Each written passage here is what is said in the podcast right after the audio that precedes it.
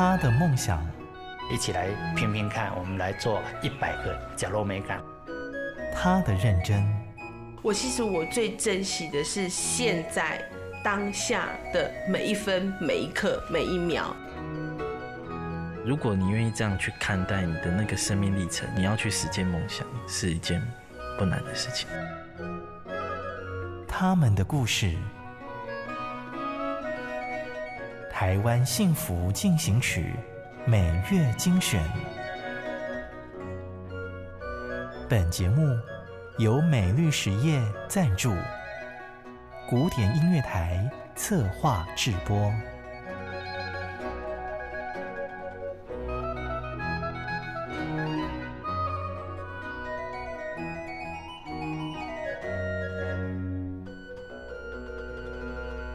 您现在收听的是《台湾幸福进行曲》，我是节目主持人廖婉君。这个节目在好家庭联播网两个频道播出，台北 Bravo 九一点三以及台中古典音乐台 FM 九七点七，和你分享台湾默默耕耘的人物故事。即将要迎接过年了，回顾过去的这一年，你发生了哪些事情？想要完成的梦想清单有打勾了吗？过去的就过去了，每一天都是新的一天。希望你在新的一年更加顺利平安。今天这一集的节目是台湾之光，是把大环特技表演带到全世界的年轻人杨世豪，很精彩的故事。接下来就跟着我进入这一集的台湾幸福进行曲。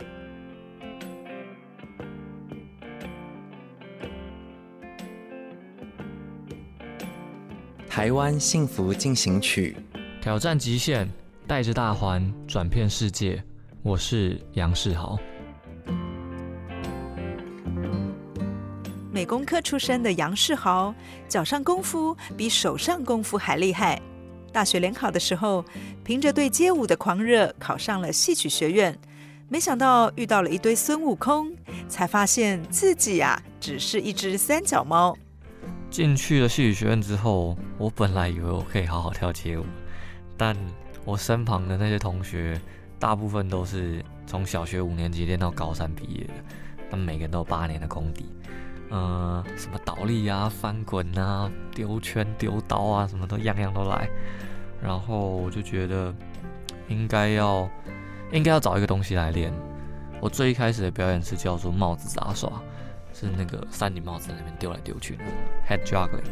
这个项目当时在戏曲是没有老师在教的，我就自学自练。那时候看着 YouTube 上面的影片。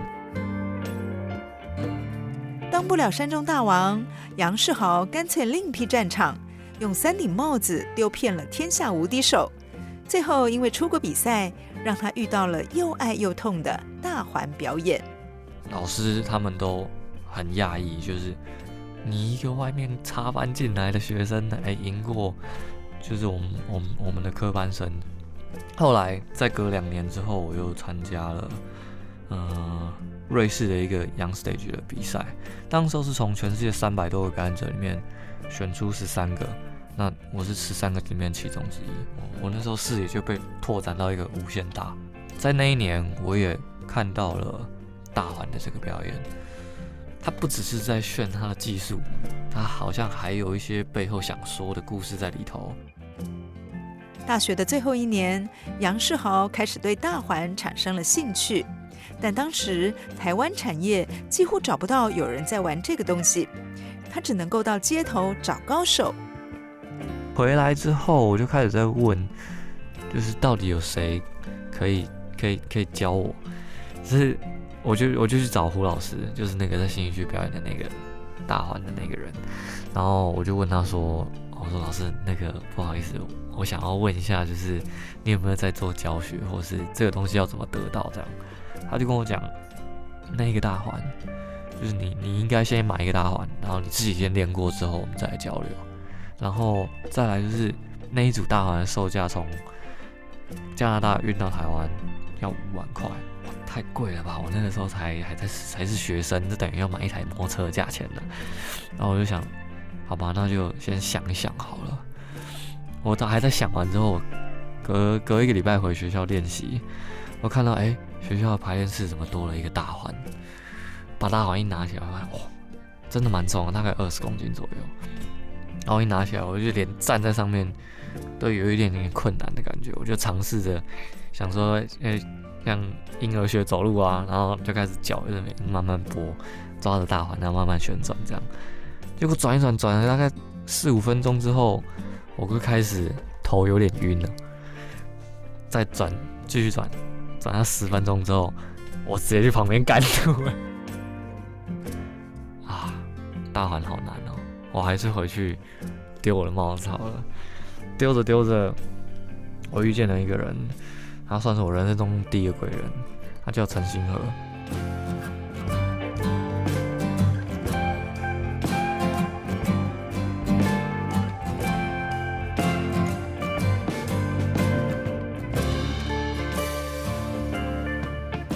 一个艺术节的邀约，陈星河没有看中杨世豪最拿手的帽子表演，却要他拿出连自己都不确定的独门绝活——大环表演。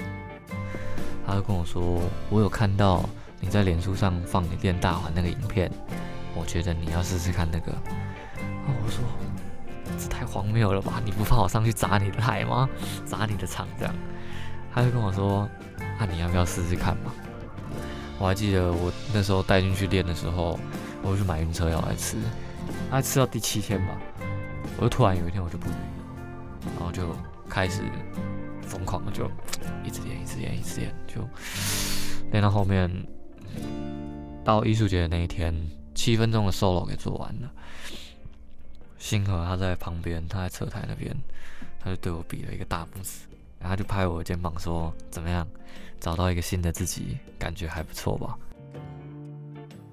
那是第一次，杨世豪带着大环站上舞台，赢得了台下的掌声。谢幕之后，所要面对的就是进入社会的实境生存战。对跳街舞、热爱表演的杨世豪来说，大学四年不断在舞台上征战，每一次的得奖给他的不是面包，而是看见了更大的梦想。所以退伍后，他第一个生存战就是要如何借钱。在当兵的那段时间，我就在抉择，就是就因为我人的我我我自己的价值观是觉得，这人这一辈子只能做好一件事情。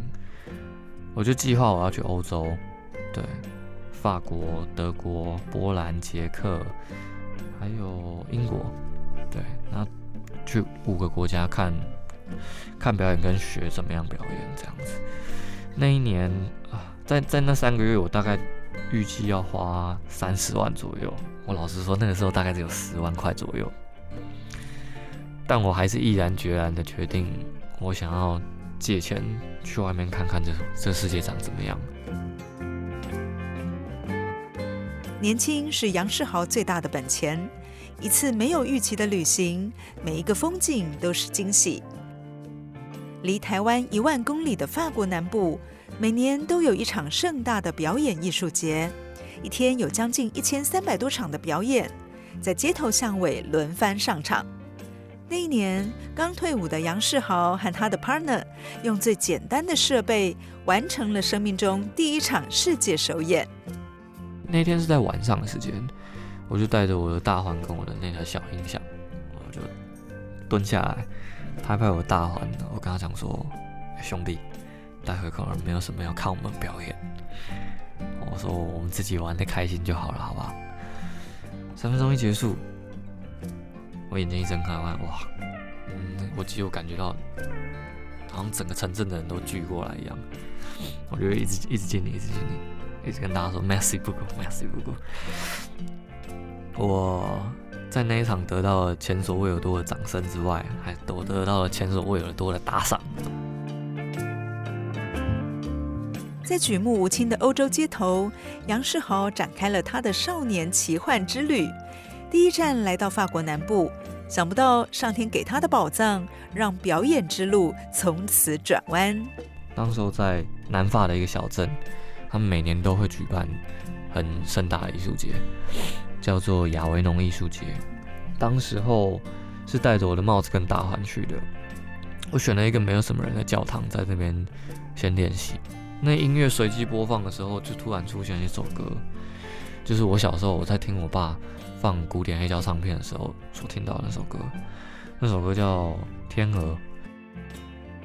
眼睛闭起来，那身体就开始跟着那个音乐的节奏去去流动，然后做着做着做着，三分钟一结束，我眼睛一睁开都发现，哇，怎么教堂的外圈突然多了一堆人？他们手有些人还在拍手喊着 “Bravo”，然后我就觉得这中间发生了什么事？为什么我在国外会这样子？我就觉得。哦，是不是我以前都太 focus 在我做帽子、做杂耍表演的时候要零失误，我根本就没有享受那个表演的那个当下。我只有在在大环的那段时间，在那首音乐里面，我我好像真的是享受它。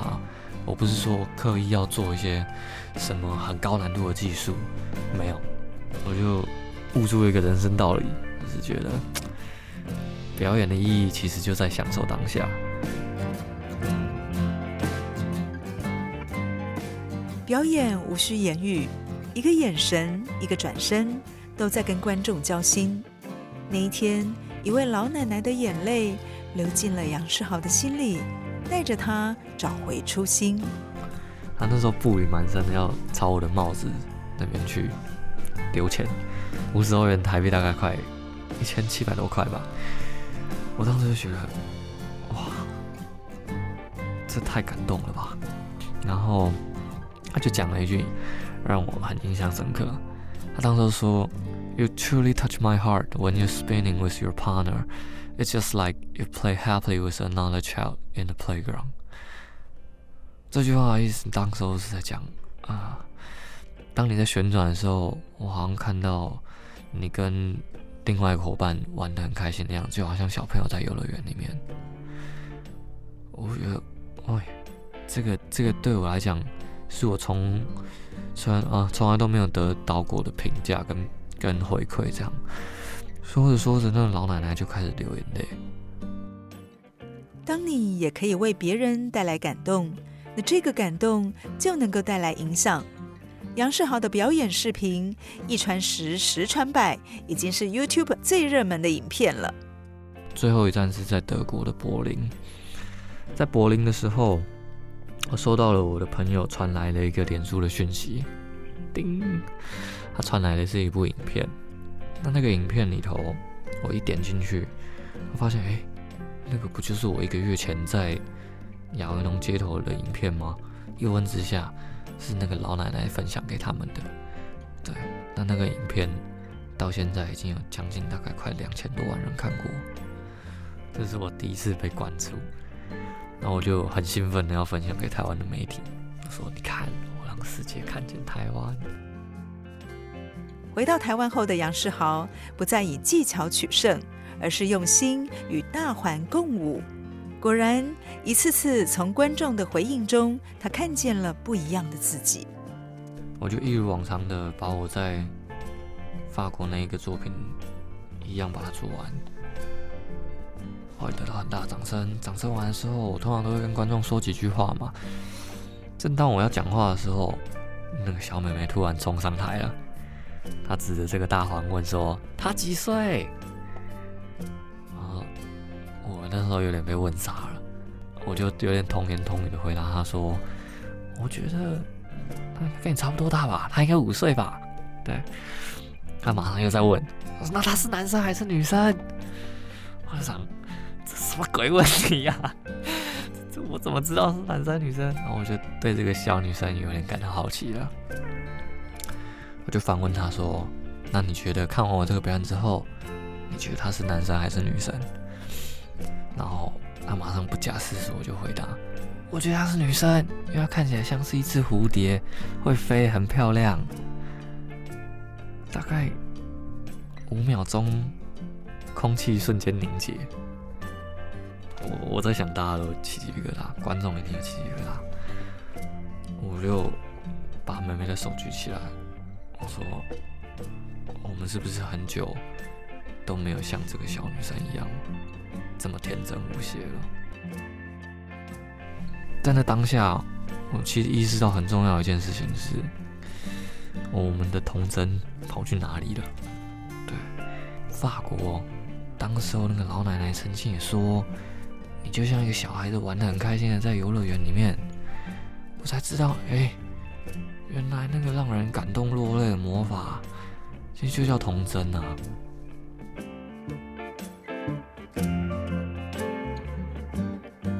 纯真是舞台上最难的技巧，因为学不来，只能够找回来。过去习惯在舞台上用肢体表达想法的杨世豪，现在开始站上演讲台。我当时第一志愿，大学第一志愿没有考上，就是那个台北台北市立大学，简称北体。我我人生中第一场演讲，在我的第一志愿，我的演讲的题目是成为心目中的自己。这一路上来，表演艺术圈真的是我要的吗？对，我做这个事情是是为了什么？后来，我一直跟自己对话的过程，没有找到一个，就是这东西可以让我得到快乐啊。那收入稳不稳定？其实我当时真的没有想那么多。如果现在有一台时光机，可以让我回到我高中的那一年。就是要踏入表演艺术圈的那个，我说一句话，我会怎么说那句话？我会怎么跟他说？不要在乎否定你的声音，因为只有自己相信，才有机会感动别人。一直以来，我都是照直觉走。我想要成为那个享受生命任何可能的人。对，所以最后的最后，我都会问观众：你是谁？你有没有成为你心目中想成为那个人？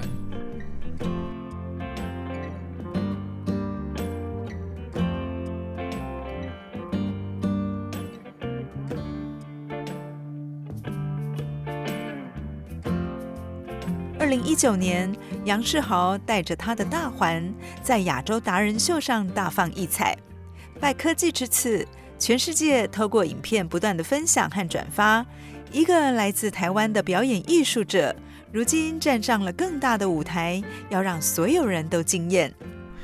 我我回到台湾，我我一定会跟大家分享的事情就是，就是你不要再把目标放在两千三百万人身上，其实世界很大。如果你把目标放在全世界六十亿，你你的视野会很开阔。一个喜欢跳街舞的年轻人，最后带着大环跳上了世界舞台。虽然未来还很遥远，至少杨世豪勇敢上路了。很快的，今天节目又进尾声，祝福你新的一年跟着自己的梦想快乐转圈。努力成为自己心目中想要成为的那个人。如果你对节目有什么感动或想法，也欢迎你告诉我们。可以透过电台的脸书官方粉丝页留言给我们。感谢你的收听。如果你喜欢我们的节目，欢迎在 Apple Podcast 评分五颗星，并且留言。如果你是用 Spotify 等其他 App 的平台来收听，也请帮我们分享给你的朋友。我们下期再见，拜拜。